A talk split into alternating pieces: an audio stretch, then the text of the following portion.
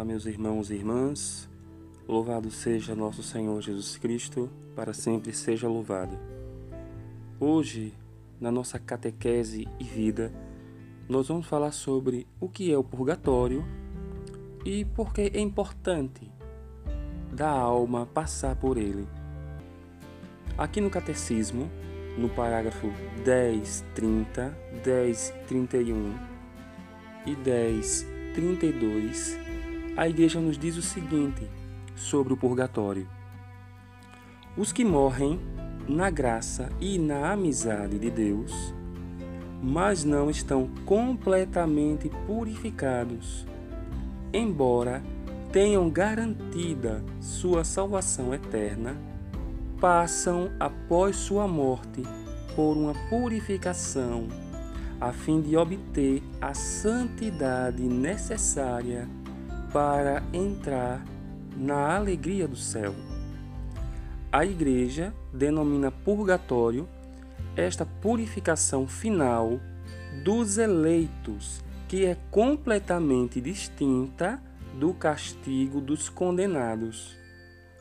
A Igreja formulou a doutrina da fé relativa ao purgatório, sobretudo no Concílio de Florença e de Trento, fazendo referência a certos textos da Escritura. A tradição da Igreja fala de um fogo purificador. Este ensinamento apoia-se também na prática da oração pelos defuntos, da qual já a Sagrada Escritura fala.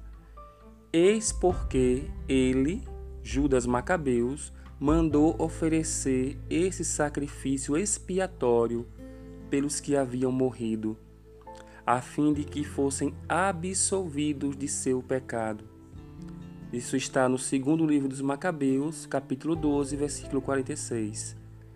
Desde os primeiros tempos, a Igreja honrou a memória dos defuntos e ofereceu sufrágios em seu favor, em especial o sacrifício eucarístico, a Santa Missa, a fim de que, purificados, eles possam chegar à visão beatífica de Deus.